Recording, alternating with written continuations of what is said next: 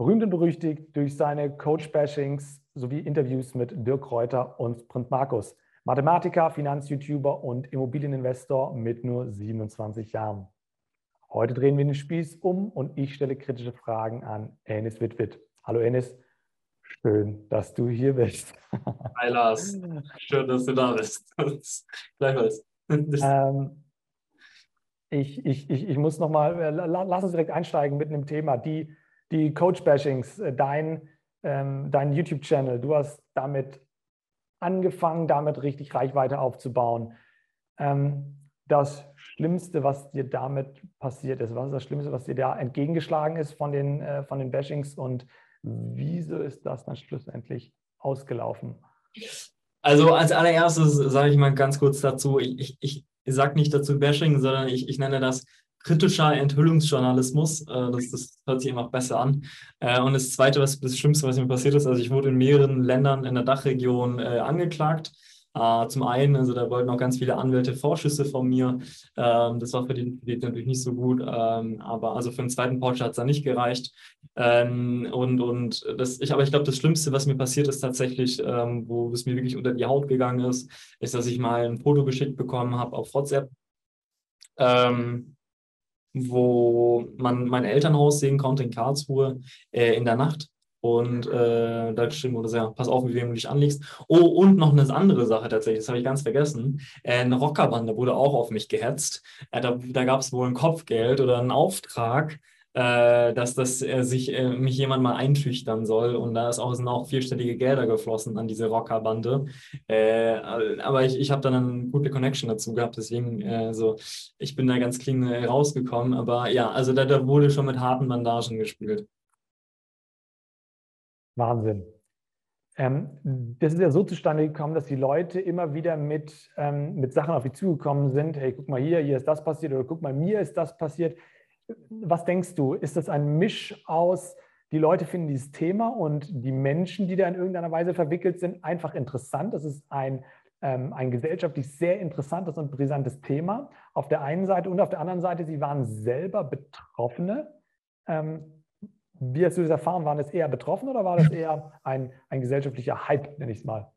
Also bei mir waren es durch und durch Betroffene. Ich habe ähm, nur Leute angehört, die wirklich beweisen konnten, hier ist eine Rechnung, hier ist ein Chatverlauf, hier ist das und das, das. Ansonsten habe ich niemanden in der Hinsicht angehört. Also das war für mich immer ein Prinzip. Ich wollte eben kein Bashing betreiben, sondern wollte wirklich einen kritischen Journalismus da äh, machen ähm, und, und habe wirklich Beweise gesammelt, ich habe wirklich recherchiert, also da, da, das war alles fundiert, was ich da kritisiert habe. Das war kein, ey, guck mal, du bist ein Poser und, und äh, hör mal auf, Coaches zu gehen, weil Coachings sind scheiße. Ich bin, ich finde, ich bin pro, pro Weiterbildung, ich finde Coachings gut. Äh, man muss die halt, äh, man muss die Leute, die einem das Coaching geben, wirklich prüfen, ob die dafür geeignet sind, dieses Coaching dir gerade zu geben. Also ähm, keine Ahnung, wenn du, wenn du eine Gärtnerei aufmachen willst, dann kannst du dir kein Coaching holen von jemandem, der ein Bäcker ist. Also da, da musst du halt schon dahin dir, dir, jemanden raussuchen, der Experte ist und der das halt nicht nur behauptet, dass er Experte ist in dem Bereich, sondern tatsächlich bewiesen hat, dass er Experte ist. Und das waren so zum Beispiel einer der vielen ähm, Kritiken, die ich da geäußert habe. Ich glaube, gesellschaftlich gesehen äh, ist da ein großer Bedarf gerade für so, ein Kritis, äh, für so eine Kritik, ähm, weil der Verbraucherschutz dahingehend sich noch gar nicht engagiert hat. Also beispielsweise, wenn du ähm, Nahrungsergänzungsmittel verkaufen willst, dann kannst du nicht sagen, dass Vitamin C Krebs heilt.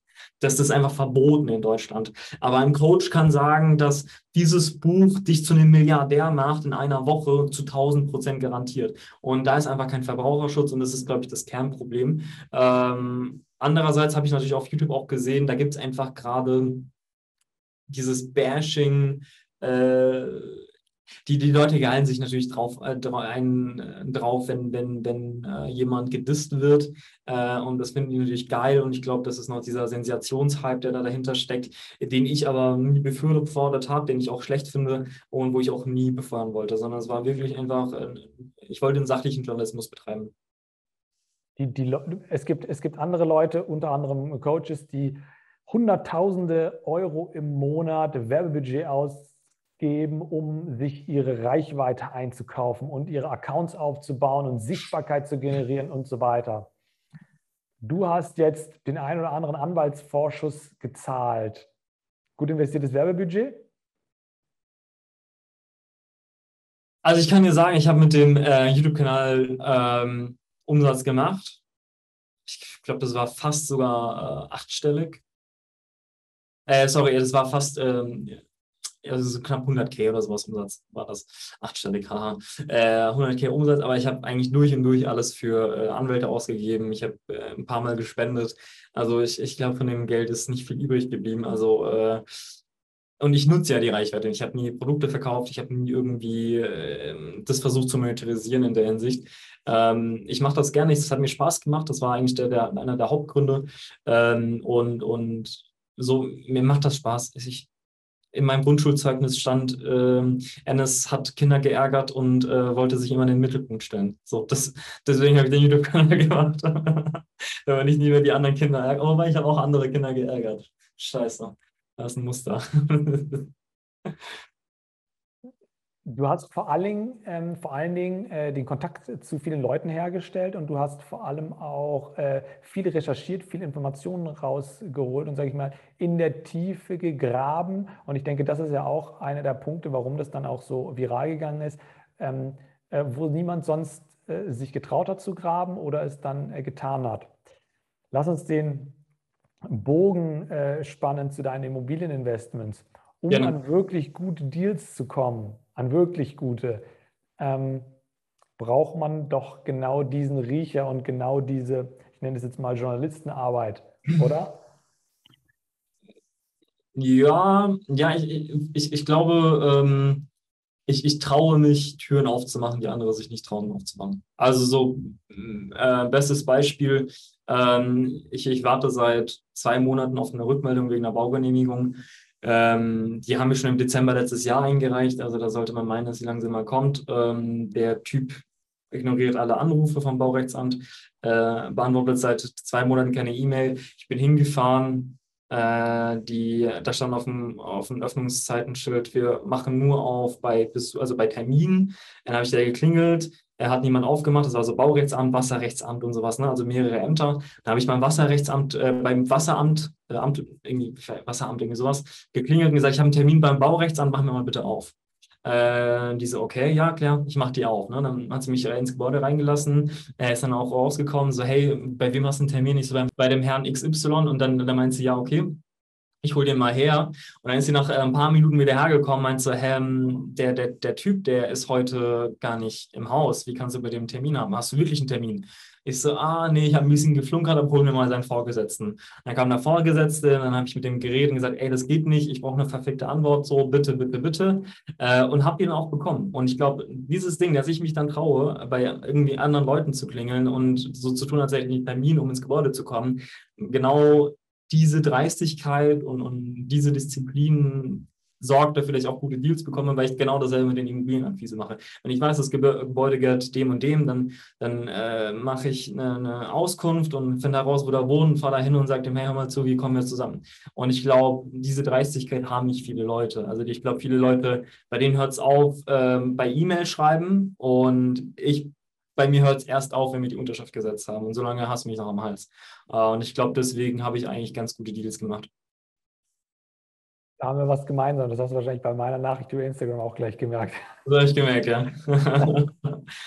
hey, äh, ja, ich glaube, das ist, das ist Mehrwert, der hier nach draußen gegeben wird. Das ist, glaube ich, ich meine, das Thema Immobilien äh, ähm, interessiert so viele Leute, das ist so äh, ja, wichtig und interessant für so viele. Und das sind tatsächlich Sachen, die unfassbar weiterhelfen. Genau diese Sachen, äh, die du jetzt hier gerade angesprochen hast.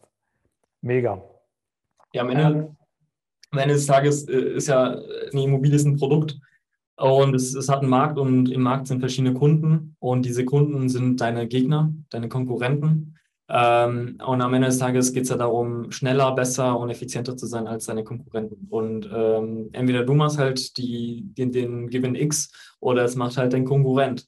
Ähm, und für mich ist, wenn du in meinem Markt äh, fischst äh, und gegen mich antrittst, dann glaub mir, ich werde dafür sorgen, dass ich dir deine Deals wegschnappe und auch meine Deals mache und äh, in drei Jahren gibt es dich nicht mehr. Das ist halt meine Einstellung. Ist ein bisschen aggressiv, aber wenn des Tages äh, wir sind alle hier, um Geld zu verdienen und nicht um, äh, keine Ahnung, äh, einen Kindergartenfeiern äh, zu veranstalten. Ähm, und ich glaube, diese Dreistigkeit brauchst du, wenn du mit anderen Leuten konkurrierst. Und für mich ist es immer ein Konkurrenzgedanke. Entweder bin ich oben oder jemand anderes. Und wenn der andere halt bereit ist, diese extra Meile zu laufen, dann wird er mich halt.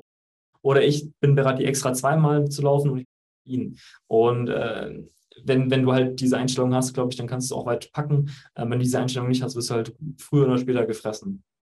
Ich denke, es ist ja auch immer so, damit ist eine gewisse Emotion verbunden mit dem Gewinner, äh, mit dem Gewinner-Verlierer-Prinzip. Das ist ja auch das, was die ganzen, ähm, was die ganzen, äh, was das Ganze ja auch so spannend macht. Wenn keiner, wenn es kein weinendes und kein lachendes Auge mehr gibt, dann sind die Sachen aus meiner Sicht vollkommen uninteressant. Ich glaube, keiner würde sich für eine Immobilie interessieren, äh, wer das Ganze nicht oder überhaupt für irgendwas interessieren, wenn es da nicht immer einen gewissen, einen gewissen Konkurrenzkampf oder einen gewissen, ja, einen gewissen Kampf drum gäbe.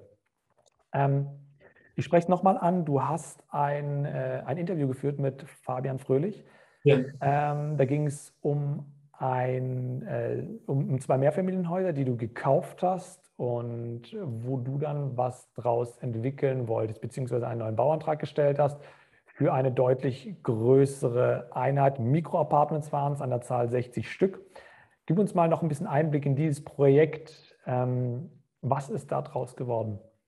Ja, das war tatsächlich mein äh, fünftes Projekt, glaube ich, äh, all in all. Und ähm, super spannende Immobilie in, in Heidelberg-Ziegelhausen. Ähm, ist ein bisschen Hanglage, aber ein bisschen weiter unten. Und ähm, ich hatte da zufälligerweise irgendwie 500 Meter Luftlinie, hatte ich ein anderes Haus, ein Einfamilienhaus. Und äh, das habe ich damals aufgeteilt gehabt in so ganz kleine Zimmer, und als WG-Zimmer vermietet. Ne? Und die gingen weg wie warme Semmeln. Da habe ich mir gedacht, okay, ganz ehrlich, hier ist super viel Bedarf für, für Studenten, es ist super viel Bedarf äh, für studentisches Wohnen. Ähm, dann mache ich hier mal Mikroapartments rein. Ne? Und, und dann habe ich das dem Bauamt gepitcht, die so, ja, cool, finden wir sexy, mach weiter. Bauantrag gestellt, Lageplan gestellt. Dann wurden etliche Unterlagen nachgefordert. Ähm, irgendwie, äh, ne, wir sollten das so, so einen Höhen äh, äh, Abgleich machen mit den anderen Gebäuden etc. pp. Super viel Geld investiert und dann kam die Absage. So. Äh, da war ich natürlich super, super wütend, äh, habe mir äh, das, das Bauernsteam herzitiert ins Büro und, und dann haben wir den Klartext geredet. Ne? Also wie kann es sein, dass ihr von mir fordert, dass ich 40.000 Euro in Projektentwicklungskosten zahle und ihr wisst von vornherein, dass euch das Konzept Mikroapartments nicht gefällt. Also das hättet ihr mir auch schon vor vier, vier Monaten sagen können ähm, war ich natürlich super wütend. Ähm, und, und da habe ich gesagt, okay, jetzt sitzt ihr hier, lasst uns das äh, Grundstück anschauen, was könnt ihr euch vorstellen? Ich habe keine Lust mehr, da rumzumachen. Ne? Dann habe ich gesagt, okay, hier kannst du mal anbauen, hier kannst du das machen, aber Mikroapartments nicht, sondern halt klassische Wohnungen. Und äh, ja, so ist der Bauantrag dann auch dann äh, später gestellt worden und auch äh, ist jetzt tatsächlich kurz vor Genehmigung. Also wir, wir sind bis heute noch dran. Ähm, aber sind jetzt eigentlich mehr oder weniger durch. Also heute habe ich mit dem Amt telefoniert wegen Hausnummerbezeichnung, Haus A, B, C und sowas. Ähm, und jetzt sind es äh, insgesamt 19 Wohnungen mit 900 Quadratmeter äh, Wohnfläche. Früher waren es 1200 Quadratmeter Wohnfläche, das sind halt 300 weniger, aber immer noch deutlich mehr, immer noch ein lukratives Projekt.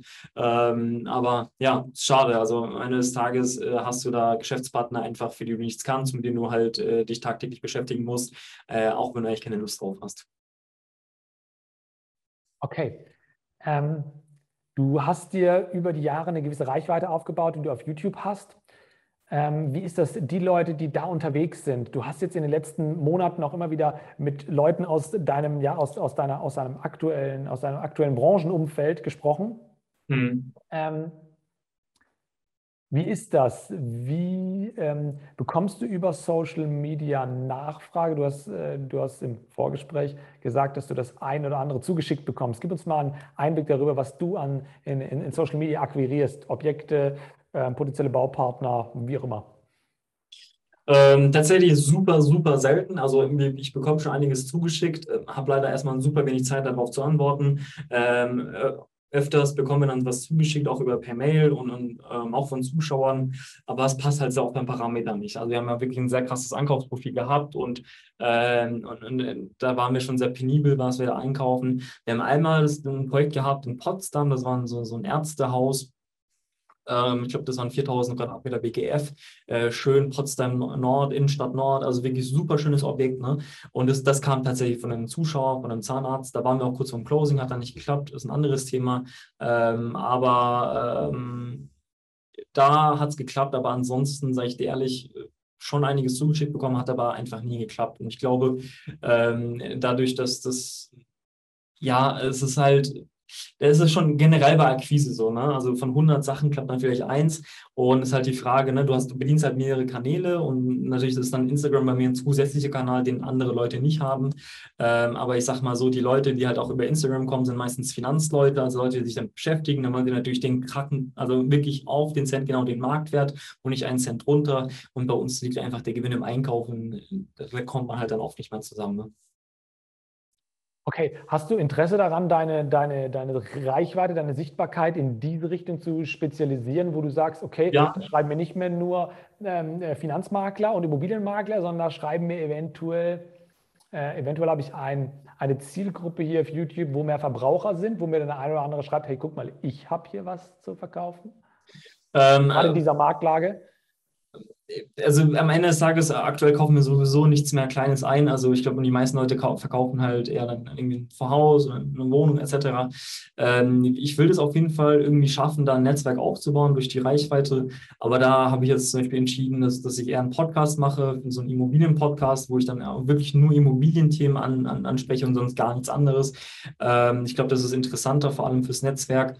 Ähm, und ansonsten die Monetarisierung, klar, von meiner Reichweite da habe ich jetzt nicht viel drüber nachgedacht. Das, das macht, läuft einfach gerade, weil es mir Spaß macht. Ich rede einfach super gerne mit Leuten wie dir oder äh, Prinz Markus oder Max Otte oder wie die alle heißen. Es ist einfach, ähm, ist einfach cool, weil man spricht mit Leuten, die halt äh, irgendwie was gerissen haben im Leben äh, und, und dann, dann kann man sich über verschiedene Themen austauschen. Und mit dir würde ich halt nicht reden, wenn nicht Social Media wäre. Ne? Und, und das finde ich halt cool. Das, das, das, gibt mir viel und, und das, das, das macht auch Spaß. Ähm, aber die Monetarisierung von meinem YouTube-Kanal, das ist noch super, super fernab Vielleicht mache ich irgendwann einen Fonds oder sowas und dann können die Leute da investieren, aber jetzt zur Zeit ist da nichts geplant. Ähm, welches Interview, aus welchem Gespräch hast du persönlich am meisten mitgenommen? Wo hast du gesagt, oh, hier habe ich was mitgenommen, eine Information, die für mich sehr viel wert war? Also ich glaube, äh, Professor äh, Dr. Max Otte ist, ist einer der inspirierendsten Personen, die ich bisher getroffen habe. Okay. Ähm, super bodenständiger Mann, äh, hat was gerissen in seinem Leben, hat auch ein super krasses Netzwerk.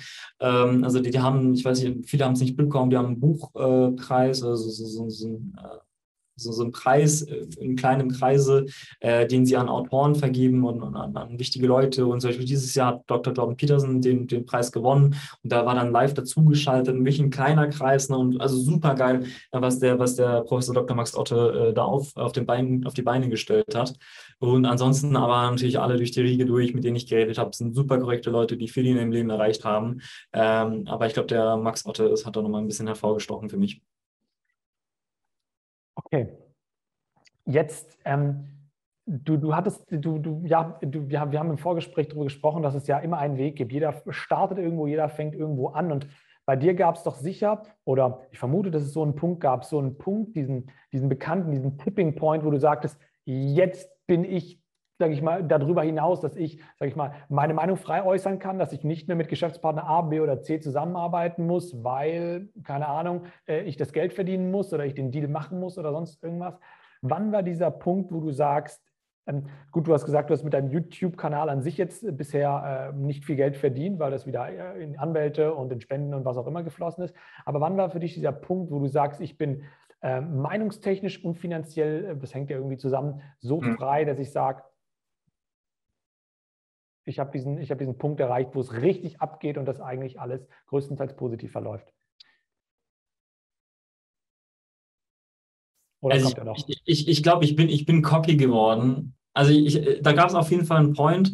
Äh, ich, ich glaube, da gab es mehrere Emanzipationspunkte in meinem Leben. Mhm. Und, und ähm, ich glaube, der erste Emanzipationspunkt war von meinen Eltern. Das war, ähm, als ich das erste Mal meinen Vollzeitjob gekündigt habe ähm, und mich da von denen frei gemacht haben, gesagt habe, hey, ich, ich mag eure Meinung, aber so wichtig ist die mir jetzt auch nicht. Ähm, und, und, ich glaube, der zweite Emanzipationspunkt, der war, ähm, der, der war gesellschaftlich gesehen, ähm, dass ich gesagt habe, okay, ich mache jetzt nur noch Sachen, die mir Spaß machen. Ähm, und das war, glaube ich, ab eine Million Nettovermögen. Das war wirklich so, wo ich gesagt habe, okay, eigentlich muss ich nicht mehr arbeiten, ich kann auch Low Budget leben für 2000 Euro im Monat und dann wird mir die Million auch reichen, wenn ich die gut anlege. Äh, und alles, was ich jetzt mache, ist nur quasi, um dann irgendwann ähm, den, den McLaren zu haben und eine größere Wohnung, aber ich müsste das nicht machen. Ähm, und ich glaube, dann, ich bei zwei Millionen habe ich dann irgendwann äh, so dieses Draufgeschissen-Modus. Also ich, ich, ich nenne das auch immer Draufgeschissen-Modus, ähm, weil ich, ich habe dann irgendwie so, so eine Haltung bekommen, dass ich, egal in welchem gesellschaftlichen Thema, egal wie kritisch das ist, habe ich offen gesagt, ich scheiße da drauf, ich bin anderer Meinung. Und ähm, ich glaube, das war so ab zwei Millionen Nettovermögen, dass ich gesagt habe, okay, gendern finde ich komplett beschissen. Ähm, hier Feminismus finde ich komplett beschissen, nervt mich nicht damit. Also es, das waren so Themen, wo ich früher wirklich die Klappe gehalten habe, gesagt habe, boah, die sind gesellschaftlich viel zu kritisch. Da kann ich jetzt nicht meine Meinung offen drüber sagen, weil ansonsten hassen mich alle. Äh, ich glaube, das kam so äh, bei, bei der zweiten Million, wo ich gesagt habe, komm, ich scheiß einfach auf euch, ich sage euch meine Meinung und wenn es euch gefällt, dann super. Und wenn es euch nicht gefällt, dann drauf geschissen. Und äh, das, das, kam dann sehr häufig. Also draufgeschissen, äh, diese draufgeschissen Meinung, die, die habe ich dann bezüglich allen Leuten. Ne? Also wenn, wenn du mein Banker warst und du willst mich dann habe ich da drauf geschissen, wenn du mein, äh, keine Ahnung, es war auch egal, wer du bist. Du, könnt, du könntest ja Oberbürgermeister sein von Stadt XY. Ich würde drauf geschissen sagen, wenn du mich irgendwie versuchst oder nervst oder sonst irgendwas. Und ich glaube, äh, das kam natürlich mit dem Geld und ich glaube, so bei der zweiten Million hat man sich dann irgendwann so sicher gefühlt, dass man gesagt hat, komm, drauf geschissen.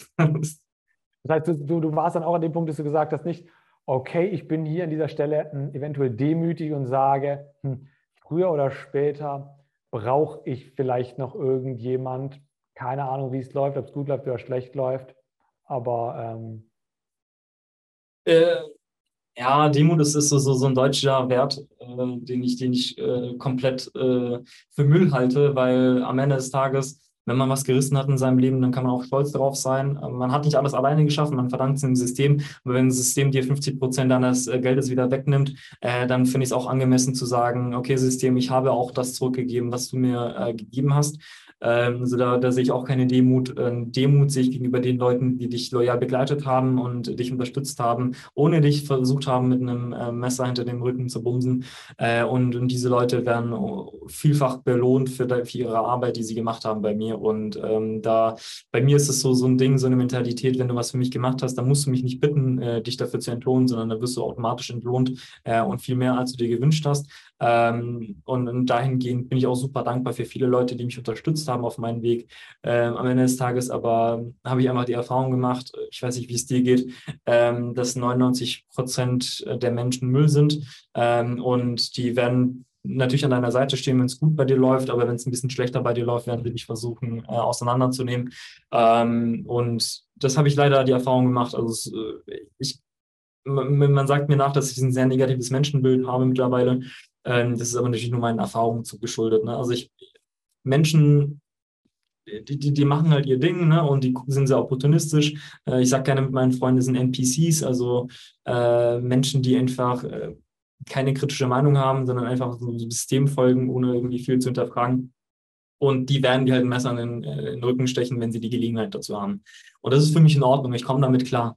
Ähm, aber ich, ich, ich muss das ja nicht akzeptieren, weißt du? Es ist halt, wenn du mich anrufst und, und äh, keine Ahnung, du bist äh, der und der und, und bist mein Banker und ich schulde dir eine Million Euro äh, und dann sagst du irgendwie was richtig Blödes. Ne? Also sagst halt, keine Ahnung, äh, haben wir zu Endes, ähm, läuft bei dir gerade die letzten drei Monate nicht so gut, ähm, dann, dann haben wir uns jetzt entschieden, dir keine neuen Kredite mehr zu geben und den, den du gerade hast, den, den äh, stellen wir jetzt fällig. Du musst den in drei Monaten zurückzahlen, obwohl noch drei Jahre die Laufzeit wäre.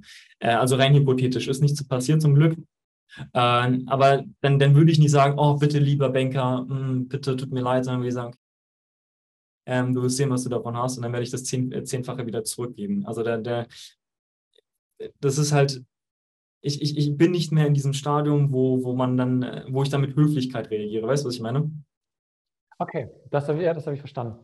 Ähm, mein, glaubst du, deine, deine, deine Erfahrungen äh, kommen zum Teil auch daher, dass du wegen, wegen dieser, ich sage es jetzt mal, kritischen Journalismus oder auch Bashing-Geschichte, glaubst du nicht? Okay, gar dass nicht, da Leute nicht. gesagt haben, oh, da läuft. Das, das war sogar eher positiv. Also wirklich, zum Teil habe ich mit dann Coaches geredet. Ich will keine Namen nennen, aber die waren einsichtig, haben gesagt, okay, hey, eigentlich hast du recht, ich, ich mache das jetzt in Zukunft besser. Und es war geil, es war eine geile Erfahrung, dass selbst Leute, die halt schon lange in dem Game sind und schon viel Geld verdient haben, zu sagen, okay, ich bin, ich, ich, ich mache das jetzt besser in Zukunft. Ähm, die, die schlechte Menschenmeinung ich kann dir tausende Stories erzählen, aber du kannst die alle wirklich summieren, indem du sagst, okay, 99,9 Prozent der Menschen sind einfach dumme Arschlöcher, ich sage immer Arschgurken, ähm, und, und die werden dich halt bumsen früher oder später. Und es gibt 0,01 Prozent, die sind super loyal, die haben hohe moralische Werte, äh, unabhängig davon, ob sie jemand sieht, ob sie gerade was Blödes machen, sondern die sind für sich persönlich, weil sie sich erst selbst schuldig sind, sind sie ehrlich äh, und, und machen gute Dinge. Und diese Menschen, ähm, dazu zähle ich ein paar in meinem Leben und äh, denen bin ich mega dankbar und, und äh, ich hoffe, ich kann den Menschen auch alles zurückgeben, was sie für mich getan haben. Ich probiere es wenigstens. Ähm, aber ich habe schon einfach zu viele blöde Sachen gesehen, dass ich jetzt sagen kann, Menschen sind gut. Egal, ob, ob es Low-Level-Menschen sind, sage ich mal, eine Unterschicht oder ob das Oberärzte sind, etc. Also ich habe wirklich von allen von durch die Riege durch schon Scheiße gesehen von Menschen und das da abschauen und wo ich sage, okay, drauf geschissen. Also äh, mit solchen Menschen will ich nichts zu tun haben. Okay. Äh, immobilientechnisch dein Ziel. Du hast jetzt verschiedene Gesellschaften. Wie viele Objekte hältst du für deinen eigenen Bestand? Wie viele Objekte gibst du wieder ab? Ähm, wie hast du das äh, und, äh, ja, strukturtechnisch aufgestellt? Gib uns vielleicht mal ein paar, paar Insights. Ich meine, man kann das ja theoretisch, wenn man das möchte, alles äh, irgendwo im Internet nachlesen, aber ähm, ich glaube, es wäre hilfreich, wenn du hier mal ein paar Einblicke gibst. Ja, gerne. Ähm, basically, also vor der Krise hatte, hatte ich ein ganz klares Ziel. Und zwar wollte ich eigentlich ein Bestandsportfolio aufbauen, ein ganz klassisches ähm, Value-Add also ähm, Objekte, die man vielleicht ein Redevelopment, Refurbishment machen muss ähm, und dadurch quasi mehr Rendite hat, indem man die Arbeit sich selber macht. Mit eigenem GU-Unternehmen hatte ich auch, die Witwe Immobilien GmbH. Und äh, dadurch hatten wir einfach ähm, super niedrige Baukosten, äh, konnten aber trotzdem hohe Qualität äh, realisieren, konnten relativ flexibel am Markt agieren und hatten dadurch halt wirklich super krasse Mietrenditen von, von im Portfolio. Aber wo wir jetzt gesagt haben, durch und durch, wir verkaufen alles, also ich behalte gar nichts mehr im Bestand. Äh, selbst die, die, Sachen, die ich privat halte, habe ich auch schon verkauft teilweise und äh, verkaufe ich gerade. Ähm, und äh, für mich ist die Thematik, ich realisiere die Gewinne, die ich äh, gemacht habe ähm, und, und verkaufe auch zum Teil vielleicht ohne Gewinn, äh, einfach nochmal ähm, Equity wieder rauszuholen, weil ich zum Teil auch wirklich hohe EK-Quoten in den Projekten drin habe. Und ich will jetzt quasi all in gehen in das neue Geschäftsmodell. Und das neue Geschäftsmodell ist basically Seniorenheime entwickeln und, und da ein Portfolio mit Seniorenheimen aufbauen und, und das irgendwann in in den fünf Jahren oder sowas, wenn ein gewisses Portfolio aufgebaut ist, das wieder zu exiten in Form. Du hast gerade erwähnt, das Wort All-In. Du hast, so, wie, so empfinde ich das jetzt im Vorgespräch und im Interview, eine extreme All-In-Mentalität. Du gehst immer All-In bei, bei allem. Diese Mentalität ist so, die zeugt natürlich von äh, einem gewissen Selbst, äh, Selbstbewusstsein, was dir sicherlich durch viele Hürden, die du gemeistert hast, ähm, äh, dir, dir, dir, zu dir gekommen ist. Aber ähm, All-in-Mentalität ist das eine, aber auf der anderen Seite hast du nicht, das, sage ich mal, dass da die Situation ist, dass du irgendwann sagst, hey, guck mal, ähm, hätte ich mir Bestand X oder Y vielleicht äh, mal gesichert und behalten, wäre das nicht schlecht. An der Börse sagt man, ähm, ja, oder, oder man, man wird reich mit der Börse, äh, wenn man es ewig hält, sage ich jetzt mal. Wenn man, mhm. wenn man die Werte äh, natürlich gut einkauft, ja, aber auch wenn man sie ewig hält, wenn man einfach die, die ja, die Zeit äh, für sie spielen lässt und es einfach ganz lange macht.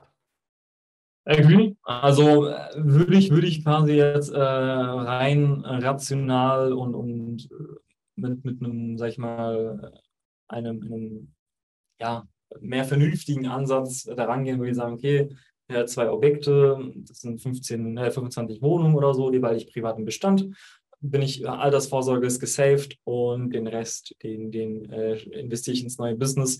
Ähm, ist einfach für mich kein gangbarer Weg, weil ich bin noch 27. Ich habe super viele ähm, super viel EK an den Projekten drin. Also selbst wenn ich dann entscheiden sollte, diese zwei Mehrfamilienhäuser zu halten, das sind eine Mio Equity. so eine Mio Equity, das kann ich in den nächsten fünf Jahren verfünffachen. So, das ist halt mein Mindset. Also ich sage, ähm, klar, das ist super und ich hätte eine Altersvorsorge. Ich kann nach Bali zischen und die nächsten 30 Jahre super gut leben mit, den, mit dem Bestand, den ich äh, äh, gehabt habe und haben, noch habe, was jetzt noch im Verkauf ist. Ähm, aber da, da, bin ich noch nicht. Also ich bin noch zu hungrig. Ich habe noch drei Jahre bis zu 30, zweieinhalb eher ähm, und, und, ähm, und habe da einfach Bock drauf, da, da äh, noch was zu reißen. Ähm, und, und den Bestand kann ich mir noch später aufbauen, aber aktuell will ich all in gehen, weil meine Meinung ist, wir sind all in. Wir sind all in im Leben. Wir können nicht einfach nur zur Hälfte sterben, sondern wir sterben. So, wir sind all, ich und ich, für mich ist es immer so, ich gehe all in in jede Sache. Ich bin all in in unserer Freundschaft. Ich bin all in mit dir, wenn du mein Joint Venture Partner bist. Ich bin all in mit dir, wenn du meine Freundin bist. Und, ähm, und ich gehe halt damit aber auch immer das volle Risiko ein. Und, und, aber ich, ich, ich sehe es nicht ein, das volle Risiko einzugehen, weil für mich ist die Dinge, äh, Risiken sind kalkulierbar und wenn ich nicht an, an, an mich glaube und an mein Geschäftsmodell, dann brauche ich es gar nicht anfangen. Ob es ein Euro ist oder 10 Millionen, das macht für mich keinen Unterschied, weil wenn ich dran glaube, dann werde ich all in gehen. Fertig. Okay. Du, du hast es vorher angedeutet, dass du aus einem äh, relativ konservativen Elternhaus stammst. Ich weiß nicht, ob man das so sagen kann. Ich stelle diese Vermutung mal in den Raum. Ähm, wie haben die das mitgekriegt? Also es waren ja auch da mehrere Punkte, die wichtig waren. Einmal, dass du sagst, ich kündige meinen Job. Einmal, dass du sagst, jetzt betreibe ich hier aktiv, äh, äh, sage ich jetzt mal, hm, ja, kritischen Journalismus gegen bestimmte Personen. Ähm, jetzt verkaufst du deinen Bestand. Das sind ja verschiedene Punkte, ähm, wo, wo ein konservatives Mindset eher sagen würde, oh Mann, oder?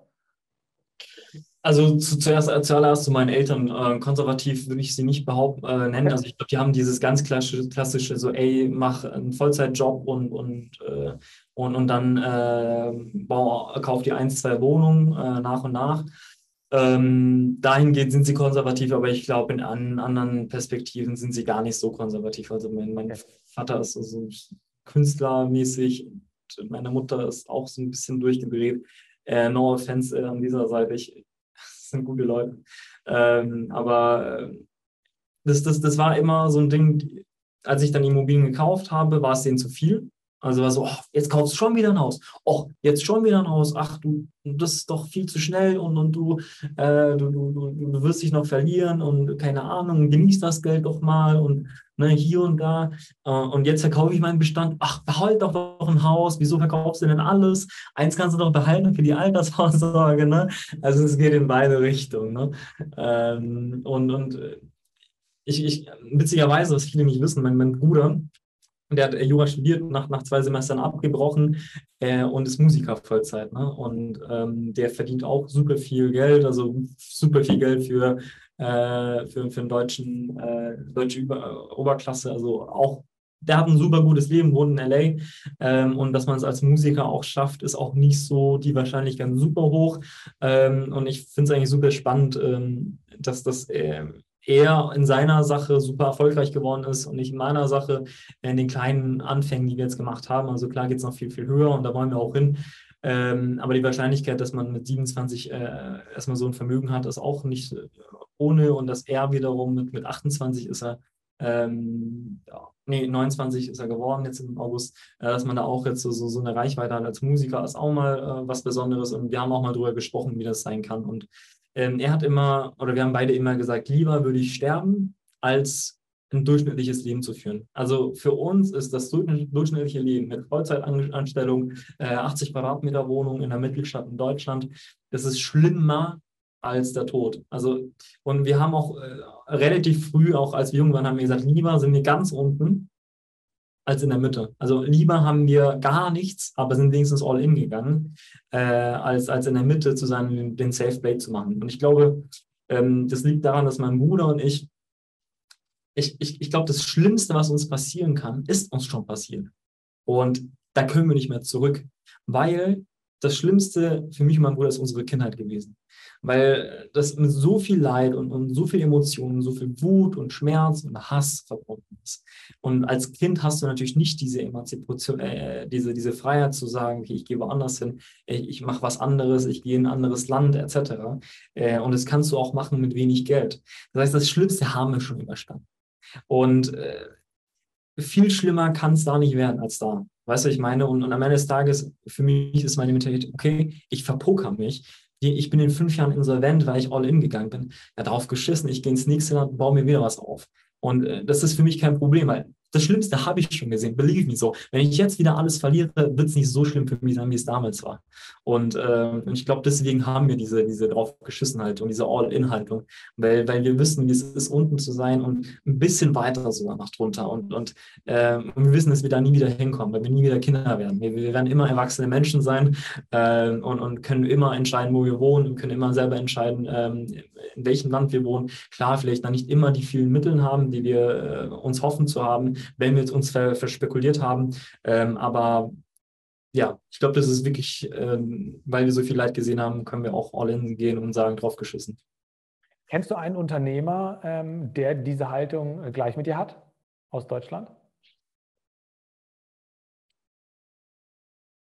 Äh, ich kenne ich kenn, ich kenn tatsächlich ein paar Projektentwickler, die eine ähnliche Haltung haben. Ähm, ich kann die jetzt leider nicht beim Namen nennen, aber ähm, ich, ich kenne Projektentwickler, die kaufen ein 10 Millionen Euro Portfolio äh, und haben keine Finanzierung, müssen ein Jahr lang hasseln, um diese Finanzierung zu bekommen. Wenn sie sie nicht bekommen, dann sind sie pleite. Ähm, diese Entwickler kenne ich und die sind mittlerweile super erfolgreich. Das sind Stories von vor fünf Jahren. Ähm, und die haben jetzt 300 Millionen äh, auf, der, auf der Patte.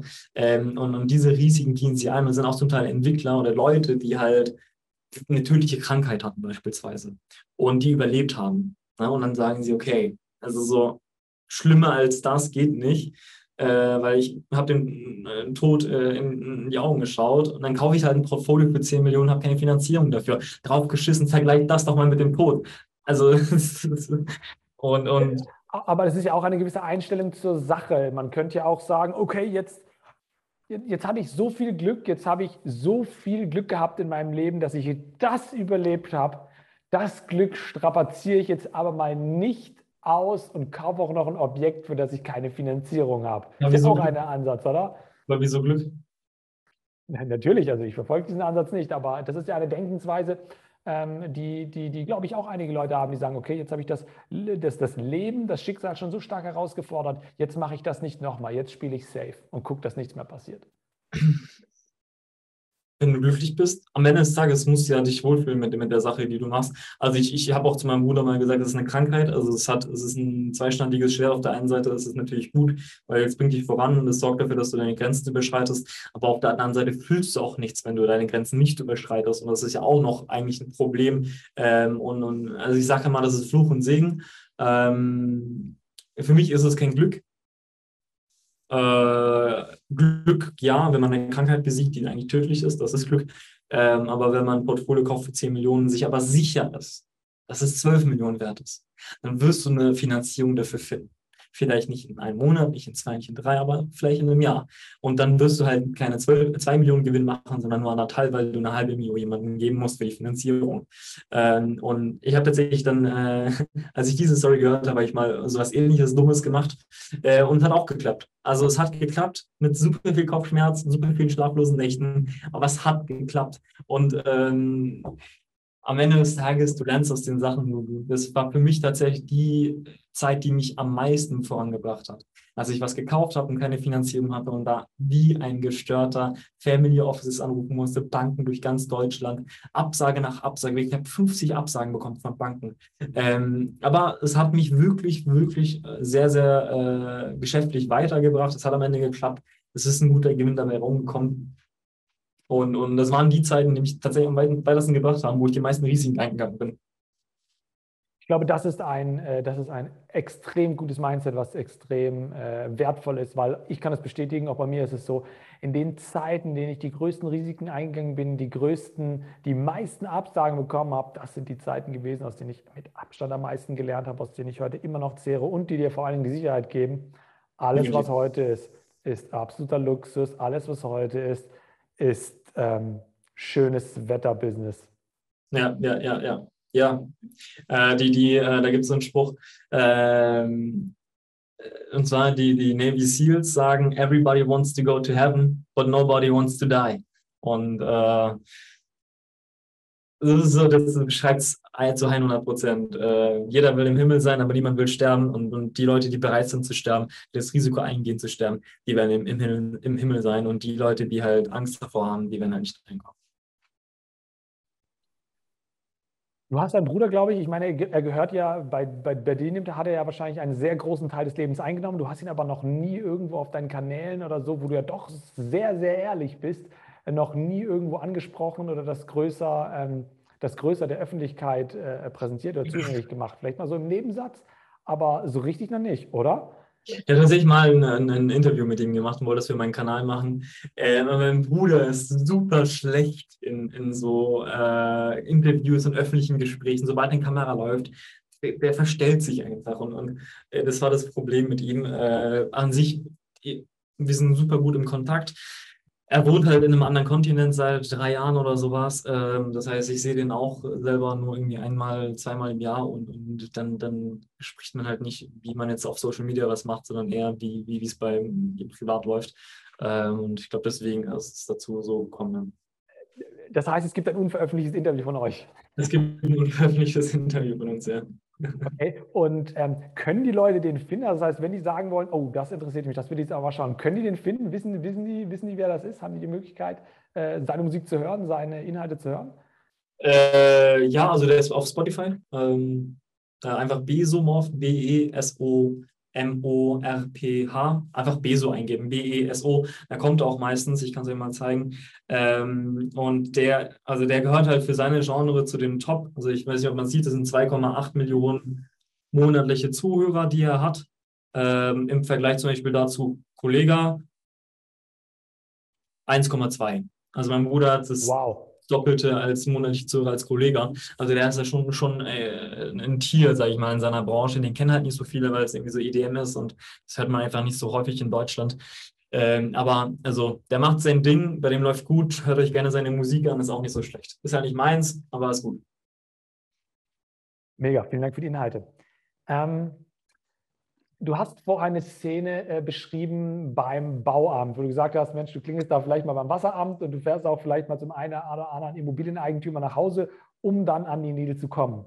Bei deinen Interviews der gleiche, die, die gleiche Machart, der gleiche Weg, wie, wie, du kannst es offenlegen. Wie hast du das Interview mit Prinz Markus bekommen? Ich habe einfach geschrieben, habt ihr Bock auf den besten YouTube-Kanal in Deutschland gefeatured zu werden? Wirklich, kein Schatz. Und darauf antwortet er, ich meine, seine Inbox ist ja vielleicht ähnlich voll wie deine. Er hat geantwortet. Okay, wow, Wahnsinn. Okay. Also, also ich habe tatsächlich die Erfahrung auch gemacht. Ich meine, ich kann es ja bei dir sagen, die Erfahrung ist die, dass mit den Leuten, mit denen man sprechen will, ist es am Ende vom Tag erstaunlich einfach in Kontakt zu kommen, weil die Leute sind so offen und die sehen, wenn da was dahinter steckt. Die sehen das. Die wissen ganz genau, ob das jetzt wieder die, die, die tausendste äh, Nonsens-Nachricht ist oder ob, das, oder ob das hier eventuell richtig sinnvoll sein könnte. Das kriegen die mit, äh, auch wenn man in der Erstansprache vielleicht äh, gar nicht so viel Preis gibt oder das, sag ich mal, flapsig formuliert. Die Leute wissen das und ähm, äh, die machen das dann auch. Man darf sich nur nicht zu schade sein, das zu tun. Und ganz wichtig, das ist ähnlich wie mit den Banken, glaube ich, das in ausreichender Anzahl zu tun. Die Schlagzahl muss stimmen, weil wenn ich eine Bank anfrage und keine Finanzierung kriege, dann kann ich natürlich sagen, ja, äh, äh, ich kriege keine Finanzierung, aber das ist eine Bank. Korrekt. Und ja, am Ende des Tages versucht man ja immer irgendwie hervorzustechen, also ein bisschen cocky sein hilft immer. Äh, wir haben eine Zeit lang schwarze Umschläge rausgeschickt, also das sah eigentlich aus wie eine Todesnachricht. Äh, aber äh, ein schwarzer Umschlag fällt halt auch unter 100 Weiß. Ne? Äh, also wir haben schon allerlei ausprobiert und je verrückter äh, das ist, desto besser. Ich habe einen Geschäftsfreund, äh, nee, Geschäftsfreund wäre falsch betitelt, einer meiner besten Freunde, der hat ein Unternehmen und, und ähm, kennst, kennst du Hasbulla? Hm, ja. Hasbulla ist dieser Instagram, das ist so ein älterer Herr, aber er ist noch so klein wie ein kleiner Junge. Er sieht auch aus wie ein kleiner Junge. Äh, auf Instagram hat er, glaube ich, keine Ahnung, wie viele Millionen Follower. Und Hasbulla ist, ist den kennen einfach viele Leute. Ne? Und äh, wir haben so eine Miniatur von Hasbulla gekauft, die kostet so 20, 30 Euro. Ähm, so groß ungefähr stellt man sich ins Büro. Dann habe ich ihm gesagt, ey, der wollte mit jemandem connecten, mit dem CEO von einem größeren Unternehmen. Ich so, ey, nimm Hasbulla und schick ihm Hasbulla ins Büro und schreib halt eine Nachricht mit. Weil wenn du einen Hassbuller ins Büro schickst, dann, dann wird er das sehen, er wird drüber lachen zu 10.000 Prozent und er wird dich auf jeden Fall in Erinnerung behalten. Ob er dich dann antreibt oder nicht, ist eine andere Frage. Du wirst auf jeden Fall seine Aufmerksamkeit haben. Und äh, ich, ich, ich glaube, je ausgefallener und ein bisschen cocky und so, dann, dann bekommen sie auch die Aufmerksamkeit der Leute und je nachdem haben sie halt Bock oder haben sie keinen Bock. Aber du wirst auf jeden Fall nicht untergehen in der Masse. Gab es mal einen Punkt, wo du schon in deinen Investments drin warst und gesagt hast, oh shit, finanziell ist es gerade richtig schwierig. Die Situation ist richtig herausfordernd. Du hast es gerade gesagt, in dem Moment, wo du äh, eine Finanzierung für ein Objekt noch nicht hattest und es gekauft hast, ich weiß nicht, welcher Punkt das war. Ähm, wenn das der Punkt war, okay, oder war es ein anderer? Die nee, das, war der, das war der Also, äh, das war der Punkt. Ähm, das war auch die Zeit, ich habe drei Monate im, im, im Büro gepennt. Also ich hatte, ich hatte ein Büro mit, mit so neun Schreibtischen, also so ein Großraumbüro. Äh, nee, acht Schreibtische waren das und äh, das war in der Heidelberger Altstadt. Und in der Zeit habe ich meine Wohnung gekündigt gehabt, weil ich hatte mit meiner Ex-Freundin drin gewohnt. Das war einfach mir zu, zu personal noch. Also die, die ist ausgezogen und da hatte ich so viele Erinnerungen dran. Und dann habe ich gesagt, okay, ich kündige die Wohnung, ich finde bestimmt was. So, ich habe nichts gefunden ähm, und, und dann hatte ich auch irgendwann keine Zeit mehr. Ich hatte in, im Büro so eine 1,70, 1,60 Couch bin 1,80 Meter groß äh, und da habe ich dann drei Monate drauf gepennt. Ich, bin, ich, ich, bin, ich hatte keine Dusche, wirklich, also ich verarsche dich nicht. Ne? Ich habe drei Monate, das war dieses Jahr. Ich hatte einfach so viel zu tun, dass ich gesagt habe, es lohnt sich nicht, eine Wohnung zu holen. Ich bin sowieso nur von morgens bis abends im Office. Ich penne auf dieser Couch, um 6 Uhr morgens stehe ich wieder auf, um, um 7 kommen die ersten Mitarbeiter. Dann habe ich wenigstens eine halbe Stunde Zeit, um mich frisch zu machen. Ziehe meinen Anzug an, arbeite bis 23 Uhr und lege mich auf diese verfickte Couch. Ähm, und und es war jeden Tag, ich kann mich noch ganz gut erinnern, ich hatte einen Mitarbeiter zu der Zeit, der Ike, ähm, der, der ist dann immer ins Office gekommen und ich so, dann habe ich ihn angeguckt, ich so, Ike, heute ist der Tag, heute kommt die Finanzierung. Ich habe ihm das drei Monate da, jeden Morgen gesagt. Ich habe ihm das drei Monate und er hat irgendwann einfach nur noch gelacht und gesagt, ja, du bist doch verrückt, der kommt doch nicht mehr. Und, und dann haben mir auch immer Leute gesagt, ja, was machst du denn, was ist Plan B, bla bla bla. Ich so, sag mir nichts von Plan B. Es gibt keinen Plan B, es gibt nur Plan A. Und, und äh, umso lustiger und schöner war es dann, als der Tag wirklich gekommen ist, wenn ich gesagt habe, heute kommt die Finanzierung. Und die kamen dann auch und es war eine Top-Finanzierung, besser hätte ich es mir gar nicht gewünscht. Und dadurch da ist ein Geschäftspartner entstanden, den, den wir jetzt langfristig an uns gebunden haben, eine, eine tolle, tolle Bank. Ähm, und, und, und, das war schon einer der härtesten Zeiten meines Lebens, also wirklich drei Monate im Office, von morgens bis abends nur arbeiten und jeden Tag hoffen, dass diese Fluch der Finanzierung kommt. Das Interessante an der, an der Geschichte ist, dass man nicht seine, ähm, nicht, nicht das, was man eigentlich möchte oder nicht seinen Status herunterschrauben muss, nur weil ein Nein oder 30 Neins dem entgegenstehen. Es kann auch sein, dass man nach 30 Neins nicht die irgendwie Finanzierung zu schlechtesten Konditionen kriegt, sondern dass man eine hervorragende Finanzierung kriegt, auch nach 30 Neins. Das ist, denke ich, ein ganz entscheidender, äh, das, entscheidender das Punkt. Geile war ja, ich hatte am Ende drei Finanzierungsangebote, nicht nur eins. das ist halt, äh, das, ja, am Ende des Tages, das ist halt das Geschäft. Du, du ballerst äh, und das kommt, wie es kommt. Unfassbar, also finde ich, äh, ja, super Inhalt. Jetzt muss ich aber noch eine kritische Frage stellen und zwar folgende. Du hast, ähm, du bist jemand, der auf deinem YouTube-Kanal, ähm, sage ich mal, gerade im Zusammenhang mit den Coaches immer mal wieder gesagt hast, ja, hier dieses, ähm, dieses aggressive Verkaufen und so weiter, das ist kritisch zu betrachten. Und das hast du ja auch dann getan. Jetzt ist es doch aber so, das ein oder andere Mal musst du doch ähm, anders. Ennis, du bist ein Verkäufer unbestritten, oder? Durch und durch, ja. Wie, wie passt das zusammen? Geht es nur darum, dass man sagt, hey, die moralische Verwerfbarkeit äh, eines Verkaufs ist das Problem? Nee. Ähm, und zwar das ist eine, also für mich ist einer der Wert, wichtigsten Werte ist Ehrlichkeit. Und du kannst mit mir in einer, in einer Wohnung stehen und, und ich versuche dir die Wohnung zu verkaufen. Ich werde dir die Wohnung auch verkaufen, ohne dich anzubieten. Ich werde dir die Wohnung zu dem bestmöglichen Preis verkaufen.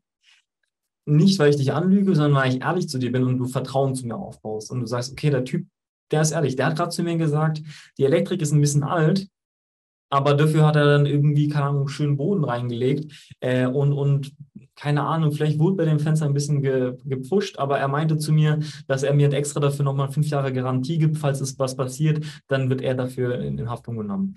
Und das ist ein ganz anderes Vertrauen, als wenn ich dem Typen, der vielleicht eine Wohnung kaufen will, von oben bis unten nur positive Sachen aufzähle äh, und vielleicht teilweise davon gelogen. Ähm, das ist für mich eine ganz andere Art von Verkaufen. Ich bin kein Profiverkäufer, also ich bin nicht im, hauptberuflich im Vertrieb, ich bin Geschäftsführer. Ähm, ich mache den einen oder anderen Vertrieb bei uns von den Immobilien. Ähm, aber das ist das, was ich am, hauptsächlich am Vertrieb von diesen Coaching-Produkten kritisiert habe, ist die Unehrlichkeit beim die Versprechung, die man gemacht hat. Also du kannst sagen, ey, ich bin der und der und ich bin super erfolgreich. Äh, und mein Coaching-Produkt sorgt dafür, dass du in einer Woche garantiert finanziell frei bist. Und dann sage ich zu dir, das ist Bullshit und so sollte man nicht werden. Du kannst gerne sagen, ey, ich bin Coach, ich habe es geschafft und ich kann dir gerne versuchen beizubringen, wie man es äh, hinbekommt. Und ich bin ein super geiler Lehrer. Ich werde dir versprechen, ich werde das Beste aus dir rausholen, weil ich das gut kann. Aber ich, du kannst nicht garantieren, dass jemand finanziell erfolgreich wird. Das kannst du nicht. Und das machen die Coaches. Und das ist das Problem, was ich damit habe. Okay. Gib uns mal noch einen Ausblick in deine Zukunft. Ich meine nicht die geschäftliche, ich meine die private. Privat. Kinder, Heirat. ähm, das interessiert mich und es interessiert auch andere. Deine, ja, du, sag du, was, was, was, was, was schwebt dir vor? Äh, tatsächlich ist mein größtes Ziel und das, äh, worauf ich auch am meisten freue, ist Vater zu werden. Ähm, und eine eigene kleine Familie. Also es, äh, klein ist immer relativ. Ich sage äh, meiner Freundin immer mindestens fünf Kinder. Äh, die sagt, äh, sie kann maximal zwei. Dann habe ich immer gesagt, jo, ist kein Problem, ich hole noch eine zweite Frau und die macht die restlichen drei. Ähm, also tatsächlich, ich, ich bin durch und durch ein Familienmensch. Ähm, ich, da sehe ich auch äh, so, so langfristig mein, mein Glück. Ähm, ich habe immer für mich gesagt, bis 30 werde ich wie ein Verrückter arbeiten, weil ich einfach Bock habe, ich, ich habe Energie, ich will das machen, das macht mir Spaß. Ähm, und nach 30 will ich halt eine gewisse finanzielle Freiheit haben, wo ich dann sagen kann, ich arbeite nur noch Teilzeit oder ähnliches, fokussiere mich einfach auf meine Familie und die Kinder. Ähm, und das ist auch mein ultimatives Ziel. Also ich will so viel Zeit, wie es geht, wenn ich dann Kinder habe, mit meinen Kindern verbringen. Ich will nicht einer der Väter sein, der, der von morgens bis abends nicht da ist und die Kinder nur am Wochenende sieht. Ähm, und da freue ich mich schon sehr drauf. Ich bin noch nicht bereit dafür. Ich habe noch ein paar Jahre. Ähm, aber das ist eigentlich mein ultimatives privates Ziel. Wow. Was für ein Schlusswort. Ich, äh, ich danke dir. Hier, vielen Dank für das, für das Interview. War super, ähm, super locker. Vor allem auch extrem ehrlich. Eines der Interviews, die mir nachhaltig in Erinnerung bleiben wird. Vielen Dank. Ja, sehr gerne, Lars. Hat mich gefreut und ähm, ja, wünsche dir auf jeden Fall viel Erfolg mit deinen weiteren Interviews und bin gespannt, was da noch kommt. Alles klar, wir sind raus. Tschüss, ciao. Ciao.